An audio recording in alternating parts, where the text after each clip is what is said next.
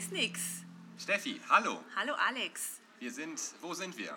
Wir sind in München. Ach, genau. Wir sind in München und haben heute eine Sonderfolge von der Jahrestagung der Deutschen Interdisziplinären Gesellschaft für Dysphagie. Und das Allerbeste, wir haben nicht nur Wein und Bier, sondern wir Wasser. haben wir haben nicht nur Wein und Bier und Wasser, sondern auch zwei ganz großartige Gäste, auf die wir uns sehr freuen und mit denen wir heute über die Tagung und dies und das plaudern wollen. Herzlich willkommen. Ähm, zum einen Petra Pluschinski und zum anderen Dr. Ulrike Frank. Vielleicht wollt ihr euch einfach einmal ganz kurz vorstellen, damit die Zuhörerinnen und Zuhörer wissen, wer ihr seid. Ah, okay. Also hallo, hier ist die Petra Pluschinski. ich bin ähm, akademische Sprachtherapeutin seit pff, 25 Jahren, glaube ich, als Klinikerin unterwegs. Äh, augenblicklich in Marburg als wissenschaftliche Mitarbeiterin tätig. Mache ganz viel FIES-Workshops und äh, Fortbildungen in Dysphagie und ähm, muss mich augenblicklich in den letzten zwei Jahren mit HNO und Tumorpatienten auseinandersetzen vorher ganz lange in der Geriatrie und ähm, jetzt würde ich gern die Ulrike zu Wort kommen möchte, ich lassen. möchte noch ganz kurz eine Sache ergänzen, dass ähm, du ja maßgeblich äh, daran beteiligt bist, dass die FIS in, nach Deutschland gekommen ist überhaupt. Oh ja, das stimmt. Ja, ja. Das finde ich durchaus wichtig und richtig zu erwähnen. Danke. Ja, erstmal danke für die Einladung. Ähm, Ich bin Ulrike Frank, ich bin, bin Mitarbeiterin an der Uni Potsdam, bin Sprachtherapeutin auch schon seit mehr als 20 Jahren. bin dann nach äh, äh, vielen Jahren praktischer Tätigkeit, ein bisschen schwerpunktmäßig dann an die Uni, äh, habe ich gewechselt und ähm, dort in der Lehre und in der Forschung tätig im Bereich Dysphagie und auch sprechmotorische Störungen und arbeite dort ähm, vor, überwiegend in der Lehre, aber auch in einem Schlucklabor, dem Swallowing Research Lab, ähm, in dem auch Studien zur Dysphagie entstehen. Und du arbeitest da nicht nur, sondern du leitest das. Ja, das stimmt. ich bemühe mich. Genau. Okay, Wo sind wir? Wir sind in München, haben wir darüber gesprochen. Wir sind auf der achten Jahrestagung der DGD. Ähm, was Wir waren haben- die großen Themen? also wir haben jetzt so eineinhalb, eineinhalb zwei Tage Tagung hinter uns gebracht, Vorträge, Workshops. Morgen ein halber Tag fehlt noch, aber aus logistischen Gründen machen wir die Aufnahme heute, auch wenn morgen sicherlich auch noch der ein oder andere spannende Vortrag kommt. Was waren eure, wenn ihr an die Tage jetzt zurückdenkt von gestern und heute, so ganz eindrückliche Erlebnisse, die ihr habt? Könnt ihr da sofort was sagen? Ja, tatsächlich das, was mich am meisten für mich ähm, in meiner klinischen Arbeit beeindruckt hat, war äh, die Session Geriatrie. Das mag auch mit, meiner, mit meinem Ursprung zu tun haben, aber äh, diese Aspekte der Ernährungsversorgung, äh, dieses Refeeding, Ja, das fand ich auch. was der ähm, Rainer Wirth vorgestellt hat und die Aspekte, die da zu berücksichtigen sind, das fand ich extrem spannend und ähm, auch nochmal die eigene Arbeit irgendwie reflektierend. Ähm, ich fand diese pharmakologischen Diskussionen heute Nachmittag total interessant. Ähm, ähm, was zu berücksichtigen ist, wenn man Medikation appliziert oder die ähm, also Modifikation der Gabe da ähm, äh, überprüft. Das sind so klar keine sprachtherapeutisch genuinen Themen, aber so dieser Blick über den Tellerrand, den finde ich einfach immer sehr wichtig. Wir müssen das nicht en Detail kennen, aber wir sollten, glaube ich, schon so eine Idee davon haben, was andere Fachdisziplinen in Bezug auf die Versorgung von dysphagischen Patienten mitliefern oder, oder ja, also wie man da wirklich interdisziplinär gescheit arbeitet. So. Ja, ich denke auch, ähm, da gerade so in dieser geriatrischen äh, Session ja auch ganz viel das Thema Malnutrition einfach auch wirklich so eigentlich sich durch alle Vorträge ge äh, gezogen hat. Und was ich wirklich ganz beeindruckend fand, war eben auch in dem Vortrag von dem Rainer Wirth, dass man einfach mal äh, ein bisschen mehr so Einblick bekommen hat, wie sich auch einfach die Elektrolytversorgung durch eine wirklich langfristige Malnutrition einfach wirklich ändert. Und ich denke, das ist gerade, weil wir immer mehr progredient erkrankte Patienten haben und auch sich einfach diese, diese Mangelernährung so schleichend entwickelt. Ne? Und manchen sieht man es auch gar nicht an. Also man muss das nicht unbedingt irgendwie am äußeren Körpergewicht, Erscheinungsbild oder es macht, macht sich nicht am Körpergewicht Ja. fest. Ja, ja, ja. Und es einem einfach mal klar wird, dass im Grunde genommen sich der komplette Stoffwechsel dadurch auch umstellt ähm, und die komplette Versorgung auch mit den Elektrolyten. Das heißt, ähm, das hat ja auch Konsequenzen für unsere Therapie. Genau. Ja, also, dass die Patienten eben dann auch wirklich muskulär erschöpft sind und wenn es uns gelingt, sie wieder zu rehabilitieren, dass auch das eigentlich ein langsamer Aufbauprozess ist. Ne? Nicht nur für uns äh, oben sichtbar, indem ne, wir können die Patienten besser schlucken, sondern dass sich die komplette Ernährungssituation wohl auch erst sehr langsam dann wieder umstellen kann. Ja. Das fand ich wahnsinnig spannend. Ja. Auf jeden Fall. Zu diesem Refeeding-Syndrom nochmal zurückzukommen. Das bedeutet ja, also für alle, die dies nicht kennen, dass wenn Patienten über eine gewisse Zeit gar nichts ähm, zu sich genommen haben, dass äh, wenn sie dann plötzlich entweder enteral oder oral eine große Menge an, an Nahrung zu sich nehmen, dass es der Körper eben nicht gut verarbeiten kann. Ne? Ja. Und dass das so äh, quasi auch äh, medizinische Notfälle Fälle dann generieren kann. Also es reicht einfach nicht zu sagen, okay, der kriegt jetzt eine PEC, sondern das Ernährungsregime muss genau überprüft, also so habe ich es jetzt da verstanden, überprüft werden, adaptiert werden und eben auch äh, quasi internistisch und laborparametrisch gut begleitet werden. Ich glaube ja. auch, wenn die quasi eine PEC haben oder eine Nasensonde und darüber zu schnell eine zu große Bolusgabe Ja. gegeben wird, dass das auch diesen, Kör- also den, das System so beeinflussen kann, dass es eben diese Notfälle auslösen kann. Und dass es eben sogar wirklich auch äh, Todesfolge Ja. Ja. äh, zu, also Genau. Tod zur Folge haben kann. Ja. Also das muss sagen, das ist Ja. äh, sicherlich für viele auch äh, nicht so klar gewesen. Kennt ihr das Und, aus eurem... und, Achso, aber auch der. Zeitraum, in dem das Ganze passiert, dass Ja. das durchaus nach fünf bis zehn Tagen Ja. schon Ja. relevant ist. Ja, Man denkt immer, Fasten, ach, ne, das hat sind so, auch so. Langzeitsachen, Ja, ah, der hat Gar irgendwie nicht. seit einem Ja. Jahr Schwierigkeiten, aber nee, fünf bis zehn Tage. Hat Das auch- ist ja, ja. auch im klinischen Setting durchaus eine nicht übliche Zeit. Also jetzt auf einer Schlaganfallstation Also sind es vielleicht irgendwie nur drei quasi. Tage, Also, aber ja, in der. Reha ähm, Kann schon mal vorkommen. hat man durchaus Patienten, die über einen längeren Zeitraum vielleicht zumindest mangelernährt sind. Und dann denkt man plötzlich, jetzt können sie wieder und dann kriegen sie Vollkost. Und dann haben Hochkalorisch sie, oder was auch Genau, immer. dann haben sie ein Überangebot an Phosphat, die Zellen sterben und am Ende können sie den Stoffwechsel nicht meistern. Und ähm, das sorgt dafür, dass sie noch schlechter ernährt sind, obwohl sie technisch plötzlich wieder schlucken können. Also das ist eine Sache, die man ja, nicht nur im Hinterkopf behalten sollte, sondern die dringend weiter erforscht werden muss. Ne? Und und, und im Team gewürdigt werden Ja. muss, im klinischen Team. Also äh, du, du wolltest fragen, habt ihr solche Patienten? Ja, ganz klar, im Akuthaus. Die kommen teilweise ja schon mit einer Malnutrition. Ähm, äh, Angesprochen in dem Vortrag wurden die Intensivpatienten. Das ist ja nun auch ein Feld, in dem wir tätig sind. Also durchaus ein Patientenkollektiv, an das wir immer wieder auch rankommen. Ja? Und da so eine Sensibilisierung ähm, äh, herzustellen äh, mit den anderen interdisziplinären Teammitgliedern, das finde ich total wichtig. Ich habe erst einen Wein getrunken. Und äh, wenn ich mich richtig erinnere, sind ja im Grunde genommen die Symptome auch relativ unspezifisch. Ja, das sind, glaube ich, Herzrhythmusstörungen. Gewichtsverlust.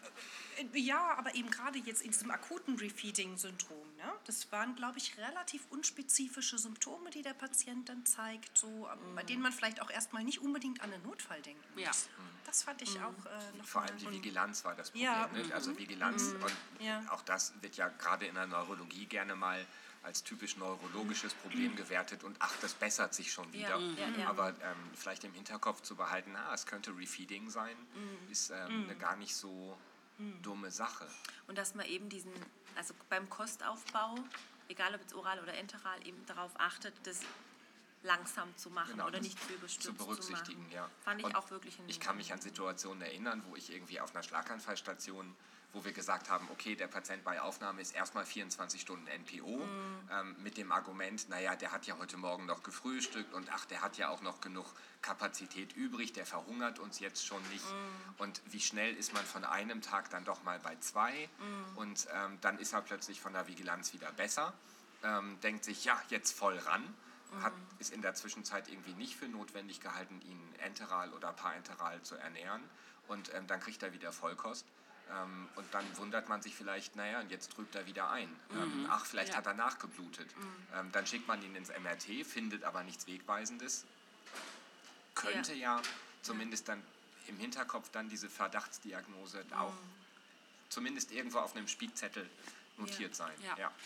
Was ich auch, also was du auch gerade schon angesprochen hast, den zweiten Aspekt, was dich so, ähm, also was dir spontan in, in Erinnerung kommt, was du also interessant fandest, war so diese ähm, Medikamentengabe, wie gehen Patienten mit äh, Problemen um beim Tablettenschlucken. Und äh, da war jetzt heute Mittag, waren zwei oder drei Vorträge, die sich generell mit dem Thema äh, Medikamentengabe beschäftigt haben. Und äh, ich habe mir da so ein paar Stichpunkte dazu gemacht. Auch also zum einen ganz generell von ähm, einem Pharmakologen und aber auch bei Parkinson-Patienten ganz speziell. Das fand ich schon auch sehr interessant und sehr spannend. Und ich fand interessant, dass er gemeint hat, dass ähm, von allen Tabletten, die gegeben werden, 20 Prozent, also wenn die Hälfte davon wird zermörsert gegeben aufgrund von Schluckstörungen und dass davon aber 20 Prozent, wenn ich es richtig in Erinnerung habe, ähm, falsch äh, gemörsert werden oder ihre Wirkung eben verlieren oder schneller wirken oder sich verändern in ihrer Wirk Wirksamkeit durch diese Zermörserung. Das fand ich auch wichtig zu. Und ich denke, es ist auch wichtig, dass er nochmal darauf hingewiesen hat, dass es eben für viele Ja. Medikamente auch eine flüssige Ersatz Alternative gibt. Es ja. gibt Ersatz. Ja. Also ich denke so sicher nicht für alle, das hat er ja auch äh, deutlich äh, gesagt. Aber ich glaube, man muss es einfach auch im Hinterkopf haben. Ne? Bevor man Medikamente zermörsert, erstmal gucken, darf man Ja. es überhaupt und wenn nicht, gibt es da vielleicht auch eine Alternative. Habt ihr da eine Rationale in eurem klinischen Handeln, also Routinen irgendwie in der Absprache, jetzt zum Beispiel mit dem Pflegeteam oder mit, der, äh, mit den ärztlich Verantwortlichen? Ich frage mich das immer. Mhm. Die gehen aus der Fies bei uns raus oder sonst wie Diagnostik und auch, auch klinische Diagnostik äh, Mhm. generiert bei uns schon immer mal auch diese Diätempfehlung quasi mit Modifikation Ja. der, äh, der ähm, Medikamentengabe Mhm. und ich sage dann schon immer, mir fehlt die, das pharmakologische Ja. Wissen. Äh, Könnt ihr bitte euch kümmern? Also ich mache es nicht routiniert, Mhm. aber immer mal wieder fordere ich es ein. Könnt ihr euch bitte kümmern? Ähm, zum Beispiel Tropfenform-Applikation Mhm. oder so. Wobei das im klinischen Alltag gar nicht so schwer ist, weil man im klinischen Alltag ja eigentlich immer Zugriff auf die Apotheke hat. Und wenn man, und das war, glaube ich, letztes Jahr bei der DGD-Tagung, ähm, eine Sache, die ich bis heute nicht vergessen habe, ist, dass das Mörsern von Tabletten ein Herstellungsprozess ist. Natürlich ist es ein ähm, Zerstörungsprozess, aber erstmal ist es das Herstellen eines Medikaments. Und das obliegt ob Apothekern. Die können das. Und wenn man eine Tablette hat und weiß, dass der Patient die nicht kann, dann fragt man den Apotheker, was man damit machen kann. Manchmal kann man sie mörsern, aber ganz häufig ist die bessere Lösung, sie tatsächlich aufzulösen. Dann schmeißt man sie in Wasser und wartet. Das Problem ist, dass das lange dauert. Also wenn der Patient die Abendmedikation bekommen muss, dann muss man die Tablette manchmal morgens schon in die Lösung werfen, damit sie bis abends aufgelöst ist. Und das spiegelt sich im pflegerischen Setting oft nicht so wider, weil die Tabletten vormittags gestellt werden und dann ab abends genommen werden. Da, Aber hast, entschuldige Steffi, Wahrscheinlich will es aber, wieder- wir fragen bei uns den Apotheker. Also der Arzt sagt, Aber welches es da ein Medikament. Protokoll? Also habt ihr dann Standard, ein Standardprozedere, wie das läuft, wenn ihr jetzt nach einer FIS oder wie auch immer empfehlt, die Tabletten können nicht in ganzer Form gegeben werden, dass das automatisch so einen Prozess triggert? Ja, also Ah, es, gibt okay, eine, wow. Mhm. es gibt eine Liste der Apotheke, die wird regelmäßig aktualisiert und Okay. auch per E-Mail an alle geschickt, wobei die ist im Intranet äh, leicht verfügbar Okay. und die hängt am Medikamentenschrank. Ah, und wenn man einen, den Medikamentenschrank aufmacht, kommt man nicht umhin, auf diese Liste zu gucken. Und da bei uns keine Präparate verordnet werden, sondern einmal Wirkstoffe, ähm, stehen aber auf der Liste die Präparate und die Wirkstoffe. Und ähm, jeweils der Wirkstoff, das Präparat, dahinter, ob man es mörsern darf, ob man es auflösen darf oder, wenn beides nicht gegeben ist, dann ein alternatives ähm, Tropfen- oder IV-Präparat. Okay. Also da sind die bei uns in der Apotheke deutlich besser als die in Mhm. der Küche beispielsweise. ähm, Anderes aber Thema. das ist ein ganz anderes Thema. Also es gibt zwar keinen Standard, aber ähm, es hat sich halt so eingebürgert, dass diese Liste die perfekte Möglichkeit ist, um das zu regeln. Aber du als Sprachtherapeut machst ja nicht diesen Schrank auf, Genau, oder? ich sage nur, Tablette geht nicht. Ja, okay. Ähm, natürlich, ich sage dann manchmal, ähm, ich würde Mörsern empfehlen. Mhm. Das heißt aber für die Pflege, wenn der Alex sagt, Mörsern empfehlen, mh, das heißt nur nicht Tablette. Mhm.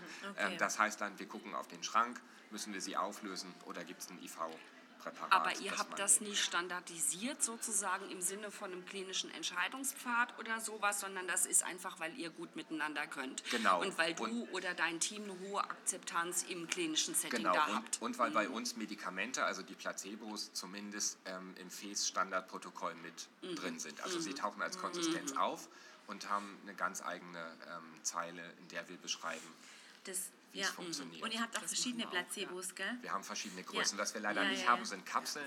Ah, okay. ähm, wir haben nur große und kleine Runde. Ich wollte noch mal ganz kurz zu dieser Medikamentengabe noch mal ein, äh, ein, einen Satz sagen und dann aber auch noch zu diesen verschiedenen Placebo-Tabletten und Formen von, von Tabletten. Ähm, er hat doch auch erwähnt, dass wenn man die Tabletten zermörsert, dann, dass es unterschiedliche Möglichkeiten gibt, die darzureichen. Also entweder mit Orangensaft, er hat auch dieses Diagramm gehabt mit diesen verschiedenen Kurven, mit, ähm, mit Wasser, mit Orangensaft Ja. und, oder auch mit Brei und dass auch die Konsistenz, also diese Substanz, mit der die zermörserte Tablette vermischt wird, unter Umständen dazu beiträgt, dass die Wirkung verloren geht. Oder verstärkt Oder wird. verstärkt wird Oder das- zu langsam Genau. ähm, und das fand ich übertragen auch interessant. Also, dass es einen Unterschied macht, ob ich die zermörserte Tablette mit Orangensaft gebe oder mit äh, Joghurt oder mit einem Brei. Und dass Orangensaft die Wirkung eher, dass es positiv ist oder. Genau. oder eher Orangensaft hat eine positive Genau. Wirkung. Und Brei zum Beispiel eher, die, es hat zum Teil die Wirkung komplett aufgehoben. Genau. So das und so fand ich wirklich. Ja. Wobei, also da habe ich irgendwie von Christiane Gerbrot, ist es glaube ich, diese Handreichung, ähm, Mhm. wie schlucken Sie am leichtesten Tabletten ähm, im Hinterkopf, die immer gesagt hat, dass Apfelmus am besten funktioniert. Die hat Das hat viele auch gemeint, Patienten untersucht ja. und immer geguckt, was macht die Tablette mit dem Apfelmus, rutscht halt erst das Apfelmus und dann die Tablette oder gehen die eine Symbiose ein und Mhm. Apfelmus ist es Aber, aber du meinst rein vom, vom Schlucken her oder Ja, auch von der Wirksamkeit nein, nein, da der jetzt vom Tabletten? Schlucken, genau. Ah, okay. Ja, aber ähm, das ist, glaube ich, insofern auch ganz wichtig, weil das tatsächlich ja, wenn man dann sagt, naja, aber die Tabletten könnt ihr zum Beispiel mit Brei geben. Das stellen wir manchmal bei einer Schluckuntersuchung fest, Ja. schreiben wir in unserem Bericht schon immer ähm, mit Apfelmus. Okay. Und manche Pflegekraft liest daraus mit Brei. Ähm, das funktioniert nicht. Also ein Joghurt ist zwar irgendwie auch ein Brei oder ein Grießbrei Ja, ist auch ja, ein Brei, ja, aber es ist schon eher das Apfelmus, was so eine Von, der, von dieser speziellen Konsistenz. ja, was auch immer mit da zwischen Apfelmus und Tablette also habt passiert. ihr abgepacktes Apfelmus? Nein, oder? aber jeder Patient kriegt morgens, mittags, abends auf Wunsch ein Apfelmus. Also Apfelmus Ah. ist quasi das Einzige, was wir über unser Menüsystem extra immer dazu bestellen können. Okay, das ist bei uns nicht so. Das, das ist wunderbar. Und wenn das war- nicht funktioniert, Apfelmus gibt es für 99 Cent im Liter-Pack bei Aldi. Ja, in das Liter, funktioniert Liter aber. Liter ist ja für die Patienten, also das bringt ja Naja, nichts. hast du 10 Patienten, So. war es das schon. Ja, dann hast du den Liter weg. Ja, da Genau. freut sich die Hygiene, ja, Ja, wenn du genau, machst. genau. Und ich habe ein, ja, und ich habe einmal, ich war in der Schweiz in einem Krankenhaus und die hatten so abgepackte kleine Apfelmus Mhm. mit, ich weiß nicht, was das war, 50 Gramm oder Milliliter oder was weiß ich. Und ich, ich habe das nie gefunden. Also ich habe das in Deutsch. Doch, doch, Doch, das Ja? gibt doch, sogar doch, im ja. Supermarkt. Wirklich? Ja, Das ja. hast du Die nie für deine Kinder gekauft. Nein. Obstpause. Oh die das hier überhaupt sagen? Das ist natürlich von ganz ganz vielen viele verschiedenen. vielen, vielen verschiedenen Anbietern. Alle lecker. Obwohl, wenn, wenn gerade eine, Firma zuhört, sind, müssen wir einmal. wenn eine Firma zuhört, die Apfelmus in kleinen Päckchen herstellt, also Die finden uns toll jetzt. wir wären ne? gerne bereit, das auch nochmal. Nein, egal. Also Jetzt wird das Licht noch gedimmt hier nebenbei. Aber was ich eben auch interessant fand, war dann tatsächlich, wie die unterschiedlichen Tablettenformen abgeschluckt werden. Und, ähm, Ja, aber diese Animation, die ähm, von diesem, das war ein Pharmakologe, oder? Der ja irgendwie verdeutlichen wollte, der dass. Herr Häfeli. Genau, wenn man zum Beispiel eine Kapsel schluckt, dass man den Kopf eher nach hinten wirft, weil die Kapsel, nee, gar nicht Nee, an- umgekehrt, an- an- bei der Kapsel nach, nach vorne, vorne, ja. weil die Sollte. Kapsel Luft enthält und sie quasi auf der Flüssigkeit im Mund schwimmt. Mhm. Da habe ich dann ganz kurz überlegt, wie viel Luftraum, in dem dann eine Kapsel schwimmt, hat man wohl zwischen der ja sehr prominenten Zunge im, im Mundraum Gaumen. und dem Gaumen. Ja, oder im optimalen Fall eher, Eher wenig, genau. Ja. Also zumindest nicht so viel, als dass eine Kapsel wie so ein kleines Boot, ich stelle mir das so ein bisschen romantisch vor, Naja, so hat es auch animiert, genau. dem Sonnenuntergang entgegenfährt. Ähm, also da- das da fand ich ein bisschen übertrieben, die Art der Animation. Auf der Ja. anderen Seite war das sehr eindrücklich und es stimmt ja, dass Kapsel nach vorne besser klappt und Tablette Kopf nach hinten auch irgendwie. Da, Also- da fiel mir ein, ähm, das, was Janessa im letzten Sommer bei, bei Steffi ge- gesagt hat, never treat the bolus. Ja. Also Never ich blame the bolus. Oder, Ja, ja, genau. ich meine, ich, was habe ich mit dem Bolus zu tun erstmal? So, Ja, also ja. wenn ich schluck physiologisch an das Ganze ran. Also das war so das, was da bei mir im Kopf losging. Aber was ja schon sehr interessant war, fand, das, fand ich, äh, dass er eben berichtet hat, dass verschiedene Tabletten- oder Kapselformen unterschiedlich leicht schluckbar sind. Und was würde Also man im ersten Moment denken? Die kleine Runde. Ja, und die kleine Runde ist eben ausgerechnet die, die am schwierigsten zu schlucken ist. Ne? Und ähm, die ovalen, er hat ähm, diesen, er hat einen Begriff genannt für so eine diese- ovale Form, den habe ich schon wieder vergessen. Äh, long, ähm, elongiert? Vielleicht? Es war irgendwas nicht mit so ganz. Long. Ja. Reichen wir nach. Ja, genau. Ja, Jedenfalls, also länglichen- ovale, längliche, das waren die am Ich glaube, ich weiß nicht leichtesten mehr, ob es oval ist oder ob es einfach dieses. Die, die länglichen Diese und dann am, länglichen, am ganz einfachsten waren die Ja. Kapseln. ja, die waren Ja, auch genau, rund, die, ja. war, doch, die waren ganz Genau, am das waren die, die am leichtesten Ja. zu schlucken waren. Und das aber die Runden, die sind ja am häufigsten produziert werden. Also die Ja. meisten Tabletten werden als runde Ja. Option irgendwie Ja. Produziert. Warum auch immer. Also er konnte auch keine Erklärung geben, warum welche Tablette welche Form hat. So. Ja, da werden irgendwelche Designer oder Ästheten in der Pharmaindustrie sitzen und das äh, gestalten und designen. Ja. Und was ich auch interessant fand, war dann dieser Vortrag über ähm, Tablettengabe oder Schwierigkeiten beim Tablettenschluck bei Parkinson-Patienten Genau, von der Christina Pflug. aus Ja, Hamburg. das war, hat sich sehr gut daran angeschlossen. Mhm, die genau. ähm, festgestellt haben, dass es keinen Zusammenhang gibt zwischen Mhm. Penetration und Aspirationsgrad und der ähm, Schwierigkeit des Tablettenschluckens. Also die haben, Mhm. also wirklich interessant, man kann nicht von dem einen auf das andere schließen. Aber hat euch das gewundert? Also jetzt als Mhm. Kliniker gesprochen? Also wenn die meisten Patienten, Parkinson-Patienten, ähm, Tabletten Ja, schlucken, Ja. mit, mit, meistens ist es ja die Flüssigkeit mit, mit, mit der Tablette oder Mhm. der Kapsel oder whatever. Dann habe ich maximal distinkte ähm, ähm, Konsistenzen sozusagen. ich habe einen festen Mhm, Ja. Bolus, der nicht manipulierbar ist Ja, in. Form dieser Tablette Ja, und ich habe die Flüssigkeit. Und natürlich habe ich dafür andere Rezeptoren. Und natürlich haben diese Parkinson-Patienten, helft mir, wenn das falsch ist, in der Regel ja auch ein Problem mit der Zungenretraktion. ja. Mal abgesehen mit der Initiierung. Und dieses System, das dann noch Schwierigkeiten hat, sozusagen motorische Programme zu initiieren oder auszulösen, klar. soll dann mit unterschiedlichen ähm, Rezeptoreigenschaften von diesen Boli, die maximal distinkt sind, umgehen können. Ich fand es toll, danach zu gucken und Ja, das ja. auch gezeigt zu haben. Aber wenn man physiologisch überlegt, ja. äh, ist es eigentlich völlig klar, Dass, dass du dieser diesen Rückschluss nicht machen, ja. ja, dass du diesen Rückschluss nicht machen kannst. dass ein, ein hoher PA-Wert ähm, nicht zwangsläufig zu Schwierigkeiten im Tablettenschlucken führen Genau. kann. Also dass es auch durchaus Patienten gibt, die still oder eben, also aspirieren, still oder eben nicht effektiv dann ähm, expektorieren oder reinigen können, die aber Tabletten problemlos schlucken können und andererseits auch Patienten mit einem PA-Grad 1 oder 2 durchaus Schwierigkeiten dann mit der Konsistenz Tablette haben. Ja, das fand ich auch interessant. Was ja auch durchaus dafür spricht, das mit zu testen.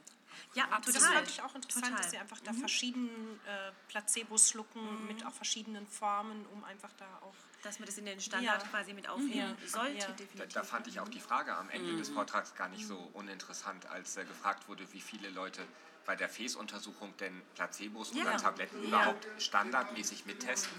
Das war eine ganze Menge. Ja, Ähm, aber ich glaube mindestens genauso viele. Und dann 50-50, ne? zumindest Ja. die andere, die, die sich nicht gemeldet hatten, bei denen dann noch, ähm, zumindest wenn Fragestellung danach ist. Das heißt, die, die es nicht testen, sind eine zu vernachlässigende Größe. Also wenn man mal die, die es dann entweder standardmäßig oder zumindest, ähm, wenn die Fahrzeug, Fragestellung ja. ist, ähm, testen, sind eine sehr große Ja. Menge gewesen. Also wenn man die beiden zusammenzählt, waren sehr viele Hände Das oben. stimmt. Und vor allem, wenn man halt sozusagen das weiterdenkt. Ne? Also das Prozedere zu sagen, ich teste es nur, wenn ich einen Verdacht habe. Ja. Gerade wenn man jetzt gehört hat, dass es eigentlich keinen Zusammenhang gibt zwischen dem, was ich an Aspiration sehe Ja. und der Schwierigkeit. Dann- Dann muss man sich natürlich als Kliniker dann trotzdem auch fragen, welche, welcher Verdachtsmoment begründet denn dann? Ne? Also Ja. letztendlich wird wahrscheinlich das klinische Vorgehen sein, ich sehe eine Aspiration, also probiere ich auch einen Tablettenschluck. Und wenn man aber weiß, Ja. dass es da eigentlich gar keinen Zusammenhang gibt, dann ist es ja eigentlich naheliegend, auch den Tablettenschluck standardmäßig Immer mit einzubauen. ne? Genau. Weil ich gar, da gar keinen Zusammenhang herstellen kann. Genau, so haben wir es eigentlich auch. Also wenn man das FIES-Protokoll oder das daraus resultierende Management sozusagen zugrunde liegt, äh, legen möchte, gehören eben Antworten darauf, welche Art von Schluckstörungen, mit welcher äh, Konsistenzanpassung, mit welcher Haltungsänderung ist die Oralisierung möglich, äh, welches TK-Management ist erforderlich, welches Medi also welche Form der Medikamentengabe. Genau. Das sind einfach Sachen, die gehören für mich in den FIES-Standard rein, in die Befundung, Aussagen dazu und daher ist es einfach routinemäßig durchzuführen. Und d- das spricht ja jetzt absolut dafür, das genau so zu machen. Ja. Genau. Spannend. Ja. Ja, wirklich spannend. Habt ihr noch andere Themen, die euch spontan noch einfallen, was euch besonders aufgefallen ist? Also was ich sehr spannend fand, muss ich sagen, war eigentlich gleich zu Beginn ähm, die neuen ähm, Resultate zur pharyngealen Elektrostimulation. Das fand ich wirklich spannend. Das sind ja wirklich auch große und auch große multizentrische Studien, die da durchgeführt werden, um einfach zu schauen, ähm, einerseits, ich denke mal, eben nicht nur, was kann man auch sozusagen damit machen oder ist es effektiv, sondern ich denke, was sehr positiv ist, dass man sich fragt, bei welchen Patienten ist das eigentlich effektiv oder wer- in welchen Bereichen ist es anwendbar. Und ich fand das äh, sehr interessant. Also der Rainer Jivas hat berichtet von den Resultaten äh, der sogenannten Fast-Track-Studie, wo äh, geschaut wurde, ob durch diese pharyngeale Elektrostimulation auch schneller dekanuliert werden kann oder ob es zur Dekanulierungsfähigkeit beiträgt. Und was für mich, glaube ich, äh, oder eigentlich das Interessanteste daran war, ähm, war einerseits, dass ähm, im Grunde genommen äh, ich, äh, das einfach wirklich offensichtlich eine Methode ist, die eben gerade auch für sehr schwer betroffene Patienten effektiv zu sein scheint. Man hat ja in der Vorgängerstudie, in der STEPS-Studie, da sind die ja auch sehr selbstkritisch damit umgegangen, dass teilweise einfach auch sehr, sehr leicht betroffene Patienten ähm, da behandelt worden sind. Ähm, und es hat ja auch nicht ganz die gewünschten Ergebnisse da gegeben. Jetzt haben sie eine sehr eher schwer betroffene Patientengruppe und haben eigentlich viel bessere ähm, ähm, Resultate jetzt auch und haben wirklich gezeigt, dass äh, wirklich viele Patienten dadurch dekanulierbar wurden. Aber sagen eben selber auch, ähm, das hat teilweise muss man auch mehrere Stimulationszyklen machen und man muss eben sehr gut gucken, ähm, wie oft oder wie lange muss das auch angewendet werden. Das fand ich einen interessanten Befund, aber ich finde es auch ein ne? interessantes Umgehen. Und ich fand, fand es Ja, sehr gut, dass ja. es gezeigt hat, dass Ja. ein frühzeitiges Intervenieren Ganz- bei tracheotomierten. Patienten so wichtig ist. Und also die, ich, mein, mein größtes Credo ist ja, seitdem. Hans das Buch rausgebracht hat, Dekanulierung beginnt Mhm. auf der Intensivstation, nicht in der Reha, auf der Intensivstation. Ja. Patient Mhm. wird tracheotomiert, kommt auf die EMC und sieht bitte eine Logopädin oder einen Logopäden. Mhm. Und ähm, selbst wenn man jetzt diesem ähm, der Elektrostimulation noch eher kritisch gegenübersteht, ist das zumindest ein Ergebnis, was sehr spannend ist. Wobei ich an der Studie sehr interessant fand, dass sie dadurch, dass sie die sehr schwer betroffenen Patienten genommen hatten, haben, ähm, einen besseren Endpunkt für die Auswertung hatten. Ja, das stimmt. Das ist Ja. auch so ein typischer Ja. Kritikpunkt, der noch an der Vorgängerstudie Ja. Steps ähm, jetzt im Nachgang quasi ähm, sich zeigt, ist, die hatten da quasi als Endpunkt den Passwert. Ja. Und der ist für so eine riesige Gruppe an. Patienten, die sie hatten, schlicht Nicht nicht geeignet. geeignet. Und dadurch ist das ganze Ergebnis so ähm, katastrophal ausgefallen, muss man ja sagen. Oder Ähm, neutral Oder zumindest, neutral, ne? genau, aber Ja. halt nicht so, wie man sich das erhofft, gedacht oder auch erwartet Ja, hatte. Und das ist jetzt in, in dieser Studie ja viel, viel ähm, besser. Ich, ich würde ganz kurz vielleicht nochmal für die, die das nicht kennen, einfach Ah, nur mhm. ein, zwei Sätze dazu sagen. Das geht um die ähm, pharyngeale Elektrostimulation. Das heißt, ein äh, Katheter wird über die Nase quasi in den Pharynx eingebracht. Das ist verbunden ja, mit einer Nasensonde ganz häufig. Und dann wird eben ähm, stimuliert im pharyngealen Bereich an drei aufeinanderfolgenden Tagen. Ihr müsst mich korrigieren, wenn ich es nicht ähm, korrekt wiedergebe, weil ich nicht so ähm, optimal quasi in dem Thema drin bin. Aber an drei aufeinanderfolgenden Tagen für zehn Minuten wird im Pharynx stimuliert und die Idee ist eben, dass durch diese Stimulation ähm, die äh, die Schluckzentren und eben auch der Kortex angesprochen wird und dadurch. Das ist eine sensible äh, Stimulation. genau, ja. Im sensible Grunde genommen ein sensibles Feedback, was gegeben wird und was dann Genau, und einfach dadurch auch, die- das weiß man schon lange nachweisbar, auch Extra, die ja, kortikale genau. Plastizität einfach erhöht und dadurch eben die Schluckfunktion verbessern genau. soll. Und die Ja. Frequenz und Intensität, nein, die Frequenz nicht, aber die Intensität, in der stimuliert wird, die wird angepasst, Genau, oder? das ist was Die- sehr individuell, genau, das ja. wird individuell Okay. bestimmt. Das ist auf nicht die tolerable, Ja. Maximale, Ja. ja. ähm, weil es natürlich schon auch unangenehm sein kann, weil Ja. er mit, mit ja, einfach stimuliert wird mit Strom. ja. Das macht die Verblindung übrigens dieser Studie so schwierig. Genau, Ja, hat er das auch war auch erwähnt, nochmal ne? interessant. Ja, ja, das sehr, stimmt, sehr ja. schwierig ist jemanden, der ähm, quasi auf Basis der Reaktion eines Patienten den ähm, Wirkungsgrad einstellt, das zu verblinden. Hm. Da haben die auch noch keine Ob es jetzt, ob's jetzt ein Placebo Ja. ist, Genau, quasi, ob ja. stimuliert wird wirklich oder nicht, weil Ja. sie und ich meine mich zu erinnern, dass im Prinzip diese Stimulation, also in dieser STEPS-Studie, auch bei der Placebo-Gruppe quasi diese, diese, ähm, dieser Grenzwert bemessen wurde und sie deswegen nicht, nicht, sicher ja. war, dann nicht stimuliert wurde, aber es nicht sicher war, ob allein durch diese Bestimmung dieses Grenzwertes Genau. schon der Ah ja, Effekt genau. eingetreten Ja. ist. Ja. Aber Ja. ich denke selbst, und ich fand das auch sehr, sehr gut, dass er auch so mit diesem methodischen Aspekt Ja. ne, der Studie auch gut umgegangen oder auch sehr Ja. offensiv umgegangen ist. Und ich denke trotzdem, auch wenn man den Untersucher selber da wirklich nicht verblinden kann, ist es trotzdem methodisch sehr interessant, weil man einfach eine Kontrollbedingung trotzdem gut schaffen kann. Ne, diese Sham-Bedingung, in der Ja. der Patient den Katheter schon auch Ja. bekommt, aber Ja. in dem eben nicht stimuliert wird. Und das haben wir ja wirklich bei nur sehr, sehr wenigen Therapiemethoden, Ja. die wir anwenden, dass wir so eine doch relativ saubere Sham-Bedingung Ja. haben können. Ja. Und das macht ja auch die Ergebnisse so wertvoll dann. wertvoll ja. und auch so interessant. Ja, ganz genau, ich habe so kann man aber sagen. ne? also ich habe jetzt quasi also ich habe nicht viel klinische Rückmeldungen gekriegt. Also wir haben es bei uns in der Klinik nicht. Ich habe äh, aber einige Rückmeldungen gekriegt aus verschiedenen äh, Häusern und da waren die Rückmeldungen so ja, also da konnte man jetzt nicht eindeutig sagen, dass es quasi immer einen sehr positiven Effekt hat. Mal hat man einfach wenig Effekt gezeigt. Vielleicht liegt es aber auch daran, dass man dann nochmal einen zweiten Zyklus nachschieben müsste.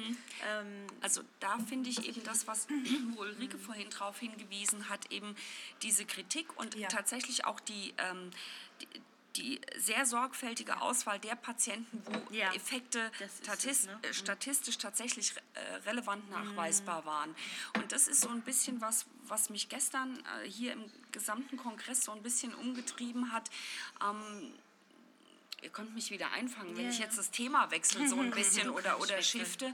Aber das ist so was, es sieht vieles so aus wie, wir haben ein Tool und wir wenden es an. an- Und ähm, dass das so ein bisschen unkritisch gemacht wird. Deshalb fand ich das auch, wie Rainer Hm. Ja, das dargestellt hat, einfach Ja. sehr, sehr toll, sehr klar stimmt. umrissen.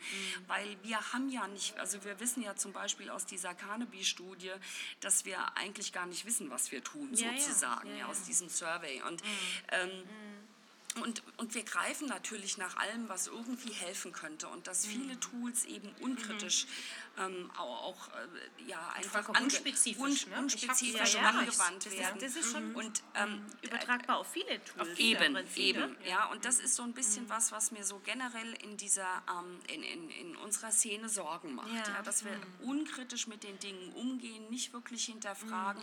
Und deshalb sind solche Beiträge einfach extrem wertvoll. Ja. Und vor allem auch im Hinblick, also genau mit diesen Tools, ist, das geht mir ähnlich, dieser unkritische Umgang, einfach im Hinblick auf, ja, man hat was und das, das führt wieder auf diese, auf diese Unsicherheit zurück und auf dieses, was wir wissen, was wir nicht wissen, wie gehen wir damit um, wie ist unsere, wie ist unsere Rolle, wie, also einfach so dieses komplett, spiegelt einfach so unser, unseren Alltag ein Stück weit wieder, dass man irgendwas hat, wo man einfach aktiv was tun kann Wenn nichts geht, stimulieren wir ein bisschen. ja, e egal mit was. Also, das, Ja. ich, ich, ich spreche, also äh, egal, ob es jetzt, also es gibt ja viele, viele Ansätze quasi. Ja, es gibt ja viele. Sehr, gut, Eis, also ist ja kein. Eis, Eischips sind ja keine, sind ja, ist ja keine technisches Gerät oder so. Aber deswegen auch, schon auch nochmal der Impuls und ich glaube, das ist der, der perfekte Aufhänger quasi dafür, egal um was es für ein Gerät geht. Also ob es jetzt EMG Biofeedback ist, ob es äh, äh, ist völlig egal, um was es geht, aber dass man Lachsbox wirklich ist auch kein Gerät, das ist ein naja, egal, egal. Naja, ist ja egal, aber äh, also, dass man Die einfach wirklich überlegt, Ja. Was ist die zugrunde liegen, also was sind die Wirkmechanismen? Und da erinnere ich mich ganz arg an, an einen Podcast von ähm, Down the Hedge, wo es darum geht, was ist evidenzbasiert und was bringt uns das Evidenzbasierte und was ist theory-based, also was ist die Theorie, die hinter irgendeinem Konzept steckt und dass wir Ja. uns einfach darüber bewusst sind, wenn ich was anwende, was soll das denn tun? Das war ja jetzt auch bei dem einen Vortrag, wo es um das EMST ging. Ne? Also wo es im Prinzip, also das ist so ein Gerät, wo man quasi ausatmet gegen Widerstand und im Prinzip die Atemmuskeln kräftigt. Und es gibt aber Hinweise darauf, dass es auch Auswirkungen auf die Schluckfunktion haben kann. Und dass man wirklich sich erstmal im ersten Schritt überlegt, was tut das Gerät überhaupt? Also was passiert da einfach physiologisch und eventuell welche Auswirkungen kann es haben auf ähm, Pathophysiologien, die ich behandeln möchte. Und nicht gleich, ah, da gibt es was Neues, ich kann es machen, Ich wir machen es bei jedem ja. Patient. Ja, und auch die Sorgfalt ähm, der, der, der Diagnostik vorher. Ja. Also Ja, ja, dieses, ja. Ähm, Ja. Ich, ich indiziere, also Ja, man ja, muss ja. sich das ja, Ja. mal im medizinischen Kontext wirklich klar machen. Ich indiziere ein Verfahren, ich weiß nicht mal, ob es Schaden verursachen Mhm. Ja, kann. ja, ja, ja. Ich indiziere ein Verfahren auf Grundlage einer Diagnostik, die mir auf die Fragestellung bei Ja. diesem spezifischen Patienten gar keine Antwort geben kann. Ja, Also ja, ja, ja. wisst ihr, was ich meine? Es ist, wird alles so. Ja, ja, ja. Ähm, und ich glaube, da sollten wir alle noch mal einen Schritt zurücktreten Ja. und noch mal neu überlegen. Das ist aber, denke ich, auch ähm, natürlich egal jetzt um welches Tool es geht. Ähm, Ja, ja, natürlich. Häufig deswegen auch schwierig, weil wir ja dann letztendlich gar nicht wissen, was, was ist da der Wirkfaktor. Ne? Ja, ja, genau, Also das ma- ja. das ist ja im Grunde genommen ähm, auch wichtig und das ist was, ähm, ohne da jetzt ablenken zu wollen, aber ich würde ganz gerne nochmal sozusagen noch auf einen Punkt, den ich Mhm. wirklich faszinierend fand, da äh, zurückkommen. Ähm, die, äh, was ich wirklich sehr, sehr spannend fand, ist, dass ähm, die, die gleiche Gruppe, äh, die eben auch die Fast-Track-Studie damit geleitet hat, eben auch äh, nach einem bestimmten Neuropeptid gesucht Ja. hat, dieser Substanz B, Ja, die ja wirklich wahnsinnig spannend Das ist. fand ich auch mega Ähm, interessant. und ähm, vielleicht so ganz kurz, da muss man glaube ich auch gar nicht zu sehr ins Detail gehen, aber das ist im Grunde genommen ein Neuropeptid, was im Speichel und Mhm. im Blutserum äh, zu finden ist und man weiß, dass das eben im Zusammenhang steht mit der Schluckreflextriggerung und auch mit der Hustentriggerung. Mhm. Und ähm, die haben sich eben damit beschäftigt, sozusagen, welche, also können wir in diesem, in diesem, im Vorkommen dieses, dieser Substanz P irgendwelche Effekte dieser Stimulationsform sehen und haben halt tatsächlich gefunden, die haben einen ganz klaren Zusammenhang gefunden, dass bei den Patienten, die erfolgreich behandelt worden sind, die wirklich einen guten Anstieg von, diesem, äh, von dieser Substanz P gefunden haben. Und das war auch sehr systematisch und haben die sehr klar gezeigt. Und auch da wieder haben sie auch ganz klar gesagt, das ist jetzt nicht so, wir losgehen können und jeder bestimmt mal eben das, die Substanz P im Ja, Speichel. ja, das ja, geht nicht. Das ist. Mhm. nicht machbar im Klinischen, also viel zu teuer. Aber trotzdem ist es etwas, woran wir sehen oder woran wir vielleicht eine Vermutung haben können, was macht denn dieses Gerät eigentlich? Was macht diese, oder was macht diese Stimulation? Auf welchen Ebenen wirkt die? Offensichtlich wirkt die eben auch auf einer peripheren Ebene. So, und das fand ich wirklich auch ganz spannend, dass auch so die Wirkmechanismus- Mechanismen von so einem Tool mal genauer untersucht werden. Und auch das würde man sich natürlich auch für andere Devices wünschen. Ne? Ja. Dass man nicht nur sieht, ähm, Gerät A, B, C oder D macht irgendetwas mit dem Aspirationsgrad oder was auch immer, ja. sondern dass man wirklich da ein bisschen genauer mal nachguckt, ähm, ja, was ist es da eigentlich, was da wirkt. das ist bestimmt auch im Rahmen von kleinen Studien überhaupt nicht möglich. Ja? Also ich glaube, das wäre auch zu viel verlangt, das von einer Einzelstudie oder so zu fragen. Das ist überhaupt nicht das, äh, der Punkt. Aber dass wir uns viel mehr fragen, was sind denn eigentlich die Wirkmechanismen von den. Von den Methoden, die wir Ja, anwenden. aber das war ja, zum Beispiel bei dem, Ja. bei dem Vortrag über den HWS-Patienten, über die Case Study, die ihr beide ja mit präsentiert habt, für mich auch einfach total spannend zu über. Ich hatte dann am Ende des Vortrags na, äh, das Gefühl, ich habe keine Ahnung, was bei dem passiert ist, ja auch warum der voll oralisiert ist. Also Ja, was hat da nicht. wirklich Ja. gewirkt? Ja, Ja, ja, ja. Der, hat, der hat ein strukturiertes äh, und was spannend ist, er hat ja nach wie vor aspiriert, obwohl er anderthalb Jahre therapiert wurde. Und trotzdem haben sich physiologische Parameter nachweisbar nach einem Messinstrument, nach dem Enzymes eben geändert. Ja? Also physiologisch hat er einen Benefit gehabt.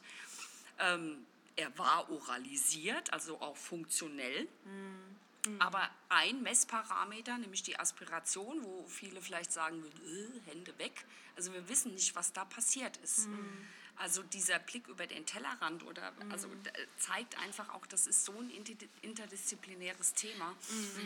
Ähm, Ich, mö- also zum Thema interdisziplinär möchte ich auch nochmal auf die letzte Session jetzt Mhm. so mal kurz eingehen, wo wir jetzt äh, waren, wo es um den oberen Ösophagussphinkter ging. Das fand ich auch interessant, dass das von ganz verschiedenen Seiten nochmal beleuchtet wurde. Mhm.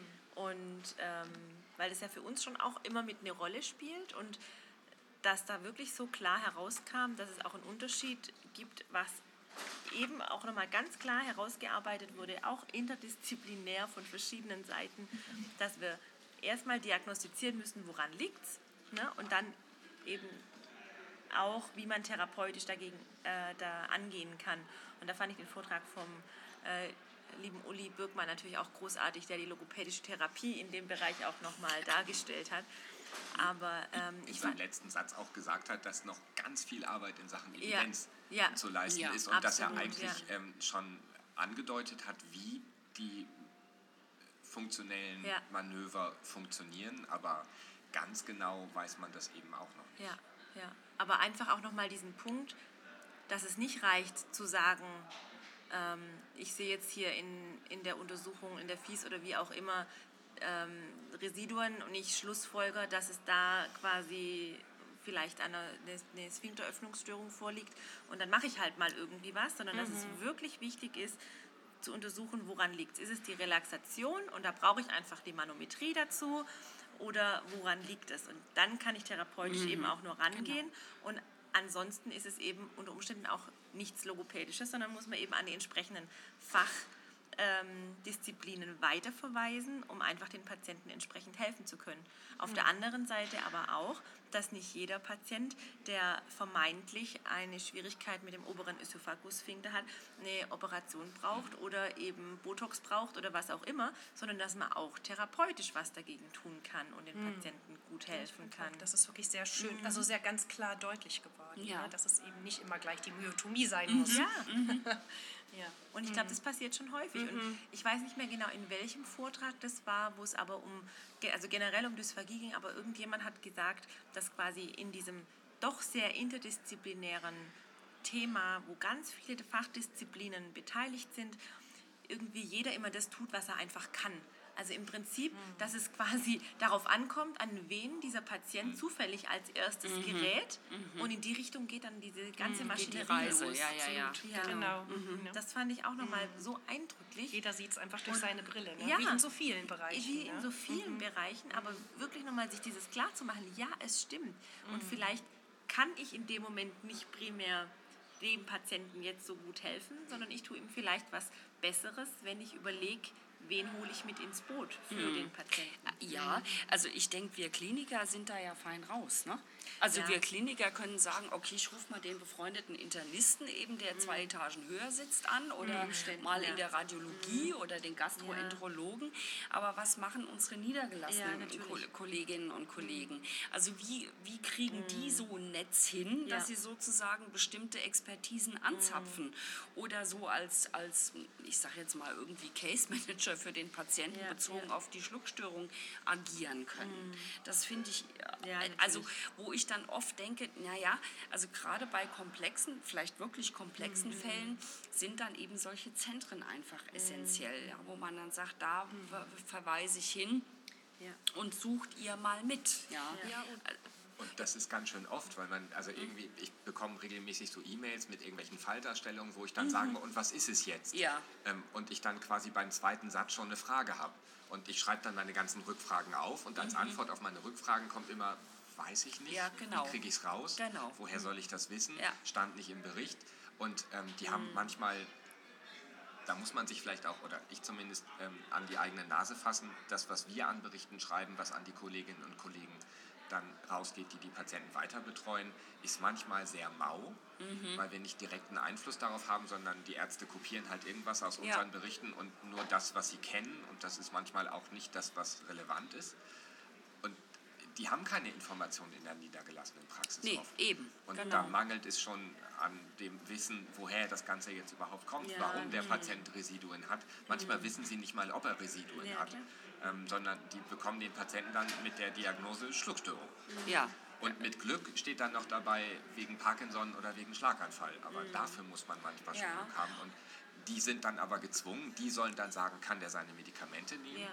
Wie viel muss der Patient ähm, an, an Kompensationen anwenden? ja. Ja. ja Aber ich denke, so ein Punkt ist wirklich auch, dass man so selber so auch so ein bisschen seinen interdisziplinären Blickwinkel einfach auch schärft oder auch mal eben, wie Petra sagt, über den Tellerrand guckt. Und ich denke eben, gerade für sowas sind eben solche Tagungen wie die, auf Ja. der wir jetzt hier Ja. sind. Das ist die deutsche interdisziplinäre. Gesellschaft für Dysphagie. Und ich denke, das, was ich auch so besonders schätze an dieser Tagung ist, ähm, dass es wirklich, wirklich eine interdisziplinäre Tagung ist. Es ist eine interdisziplinäre ähm, Zusammensetzung, es ist ein interdisziplinäres Programm. Man kann wirklich mal mehr in den gastroenterologischen Bereich Ja, reingucken, total mal mehr in den interessant, HNO-Bereich. Ja. Und äh, ich denke, also ich persönlich finde, da hat wirklich die Tagung in den letzten Jahren auch eine Wahnsinnsentwicklung Ja, gemacht. Ja. Die Therapie ist sehr stark reingekommen.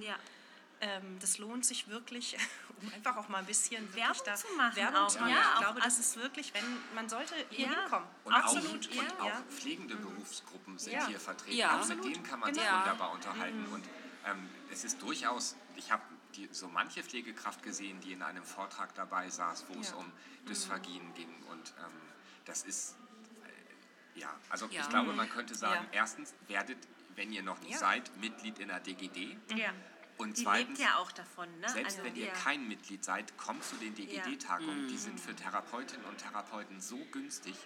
Der Beitrag für drei Tage war dieses Jahr, ich glaube, 50 Euro oder 60 Euro. Das, Und für Studierende umsonst. Ja. Und das muss man suchen. Ja. Tagungen, die für Studierende Ja, umsonst äh, sind. ne? die auch eben ähm, t- teilweise äh, äh, äh, Beiträge auf so einem Niveau haben. Ja. Und was ich einfach auch gut finde, entschuldige Steffi, ähm, du hast gewollt, dass ich hier teilnehme. Ich kann mir nichts Besseres vorstellen. ähm, eben dieses, ähm, ja, dieses auf Augenhöhe sich austauschen, Ja. äh, interdisziplinär. Also dann ist es egal, welcher Profession du angehörst, du bist Experte in diesem Feld. Und ähm, also das finde ich schon sehr wertschätzend äh, da und das gefällt mir gut hier. kann jeder ans Mikro treten und Das- eine also Frage das stellen. wär- und das ist, finde ich, auch. War gerade mein Punkt. Ja, sprich zu Ende. Ich wollte nur sagen, ich, also ich würde dazu ermuntern, also tatsächlich, Ja. wenn man auf der Tagung ist, auch wirklich sich zu trauen, wenn man eine Frage hat, die auch offen zu stellen, wenn Zeit dafür bleibt. Das ist dieses Jahr Aber- ein bisschen ein Problem. Aber, aber ähm, genau, dass man die Frage nicht nur sich selber Ja. stellt, weil die Ja. interessiert ganz viele andere auch. Egal, wie man, was man für einen Eindruck hat, was es für eine Frage ist. Ja. Aber das, das fände ich, glaube ich, wichtig, die Diskussionskultur einfach auch äh, zu pflegen und einfach auch ins Gespräch zu kommen. Und nicht nur in der Pause hinterher, sondern auch wirklich, dass alle daran teilhaben. Und ich denke, so ein, um auch nochmal auf das, was du eben gesagt hast, ne, mit den ambulant tätigen Kollegen. Ähm, ich denke, ähm, das ist auch etwas, was, was vielleicht auch in der Zukunft ähm, etwas ist, was die DGD durchaus befördern kann. Ja. Ne? Also das Vernetzen untereinander oder auch das Schaffen von solchen Infrastrukturen. Und das beginnt aber damit, dass eben die Beteiligten auch einfach da sind Ja. und entweder den Wunsch äußern oder sich auch selbst organisieren. Also ich denke, da ist wirklich ganz viel ähm, auch noch, was da entstehen kann. Ja, das denke ich auch. Ich finde ein wunderbares Schlusswort. ja, das finde ich auch. Das war grandios. Wir sind sowieso zufälligerweise ungefähr am Ende. Das ist so ein Zufall aber auch. als hätten wir es geplant. Also, wobei ihr wir zugegebenerweise. Ja, hundertmal Aber sowas. Genau, das ist jetzt auch, also ich glaube, Durchlauf 100, den können wir dann jetzt. Reicht. Ähm, ja, also vielen Dank, dass Ja, ihr ganz, ganz uns zur Verfügung Dank. gestanden habt. Vielen Dank für das. Gespräch. Danke, ja. Ähm, schön, dass es euch Spaß gemacht hat. Vielleicht sehen wir uns, hören wir uns mal wieder. Ja, Liebe Zuhörerinnen und Zuhörer, das war live aus München. Also nicht live, aber Ja, aus München. habe ich in Barcelona auch schon gesagt. Ja, das kein stimmt gemerkt. Keiner gemerkt. Ach so, Entschuldigung. Also, live aus München. Ähm, draußen So, an den. Zuhörerinnen und Zuhörern. Nein, wir hören uns demnächst wieder. Vielen Dank für eure ähm, Aufmerksamkeit. Stay hungry. Ja, jetzt gehen wir essen. Nein, ne? das war, das war schon wieder falsch. Oder ich sage stay tuned. Stay hungry. Stay tuned. Alles klar. Tschüss, Leute. Tschüss.